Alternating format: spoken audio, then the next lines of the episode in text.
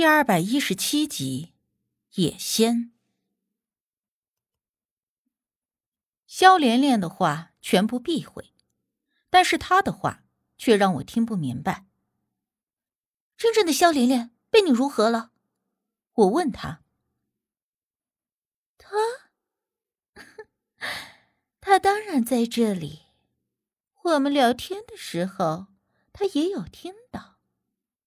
萧莲莲说着。指了指自己的心口窝。你说，你自己并非强行附身，而是萧连连主动召唤于你。我从没有听说过还有这样的事情，你究竟是什么？我依旧并不相信他的话。我，我自然是可以帮助人类实现愿望的神仙。人类想要做不敢做的事。就由我来帮他们做。萧连连的话说着，还冲我眨了眨眼睛，那妩媚劲儿，电得我浑身起鸡皮疙瘩。还没等我说话呢，他突然轻声向前，笑眯眯的看着我，问道：“与你在一起的那个小男生，你们是什么关系？”我想，他问的应该是无忌。关你什么事儿？如果你们不是情侣，那我也不算是夺人所爱。话说着，他又慵懒的靠在了沙发上。我被他气得语塞，这家伙不按常理出牌，我就没见过附身还这么理直气壮、毫无畏惧的。我不管你到底是什么。但你附身在萧连连的身上就不应该。你如果不自行离开，到时候别怪我们对你不客气。心平气和的他不听，我试着威逼，但他听了我的话，半点畏惧的模样也没有，而且还非常不屑的上下打量了我一番，笑眯眯的说：“哼 就凭你这个小东西，还想要对付我？”劝你还是再修炼个百八十年的，或许还能有那么一丁丁点儿的可能性。他话说着，还用小拇指比划了一丁点儿的手势，那贱贱的嘴脸简直恨不得让人上去掐他。而我这气得还没说话呢，他又呵呵呵的笑了两声。我忘了，你们人类的寿命。也不过短短几十年而已，怕是你还没有修炼到那段位，就已经不在这人世间了。你说是不是啊，帅哥？萧连连的话音刚落，我愣了一下，随后就见无忌从隔壁的房间走了出来。原本我们以为萧连连只看穿了我一个人的身份，所以由我出面和他谈。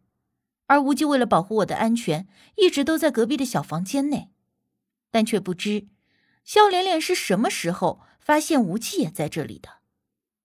见无忌走了出来，萧连连立刻又是一副笑颜如花的模样，望着无忌，又看了看我。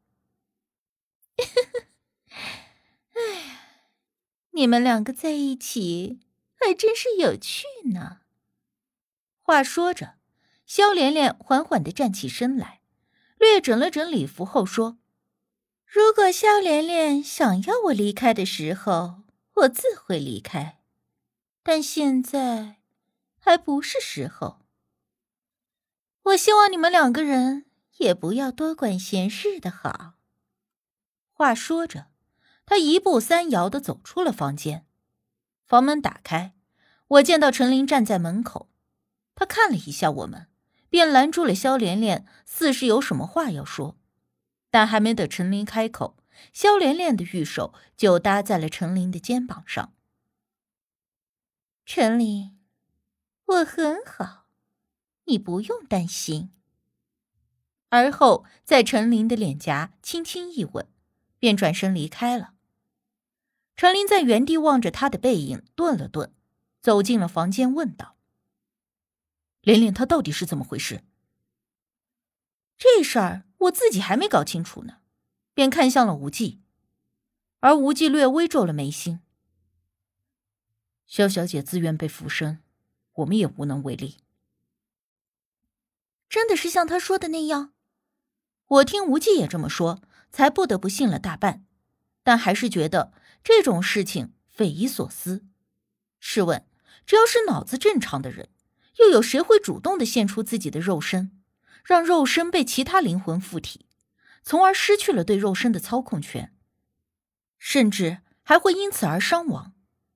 而无忌说，确实是有这样一种人，就像萧连连自己说的那样，因为一些原因。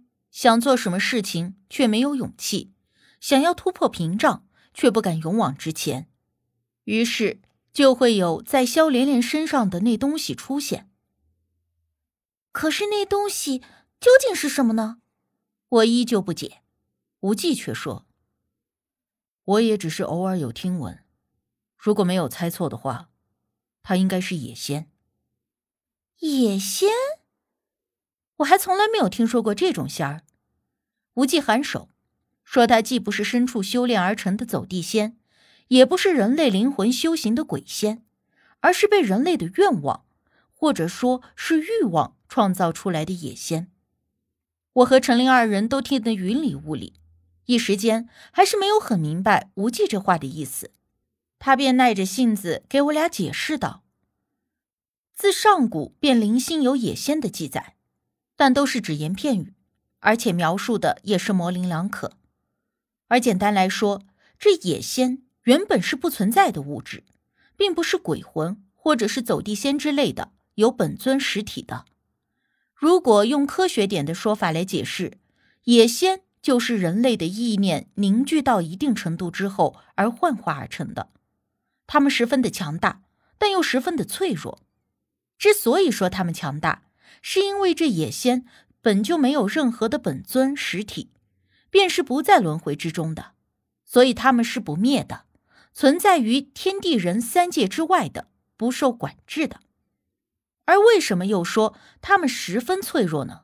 是因为野仙既是意念凝聚所幻化，便也需要意念的供养而存在。如果这些意念渐渐的散去，那这野仙便也会渐渐的消散于无。我想起了程琳说过的，跟萧连连在山林中避雨的时候，躲在了一个供奉着石像的小洞中。我问无忌，会不会就是那个东西？无忌说，也不是没有可能。荒山野岭的一尊造型粗糙的石像，却还有人燃香供奉，或许在当地是真的有什么说道。那萧小姐刚才自己说。是萧连连主动召唤的她，而并非她强制附身。难道真的是这样？我联系起来萧连连说的话，和刚才无忌说的关于野仙的事儿，想到这里，极有可能吧。因为野仙是靠人的欲望、意念停留在这世间，人的欲望越多越大，他就会越强大。或许萧小姐的心中一直都有什么愿望。恰巧被野仙亏的，才会造成今日这番局面。无忌微微点了点头，说道：“那现在该怎么办？难道让那东西一直在连连身上吗？”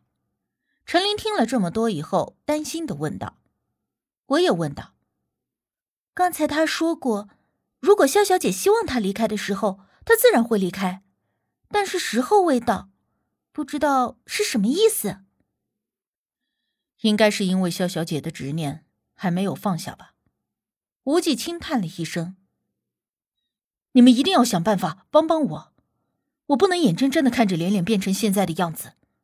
而且那东西一旦对他危险，那又该怎么办？”陈琳变得有些焦躁，即使他自己说只把萧莲莲当成朋友了，但眼下他这般急切的关心是发自潜意识，无法掩饰的。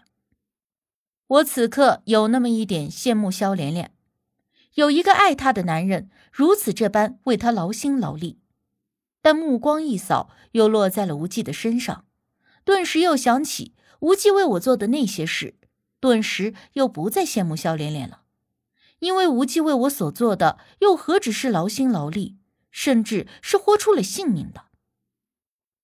后来无忌说，既然事情的起因很有可能是因为那洞中的小石像，或许能够从当地人的口中得知一些那个石像的由来，对于对付肖连连身上的野仙会有一些帮助。陈琳一听，立刻说明天就可以过去，早上出发，天黑就可以回来。我闻言提醒无忌：“你不是答应了周哥，明天去给他侄女的宅子驱邪吗？”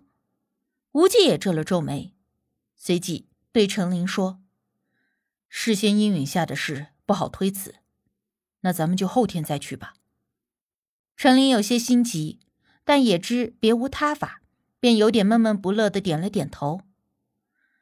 也只能这样了。那我先准备一下，后天一早咱们从酒店出发。这两天你们如果不嫌弃，就住在酒店里。我已经叮嘱了洪福，有什么需要。你们直接让他去办就可以了，这样一来，有什么事儿我们也好及时的沟通，比较方便。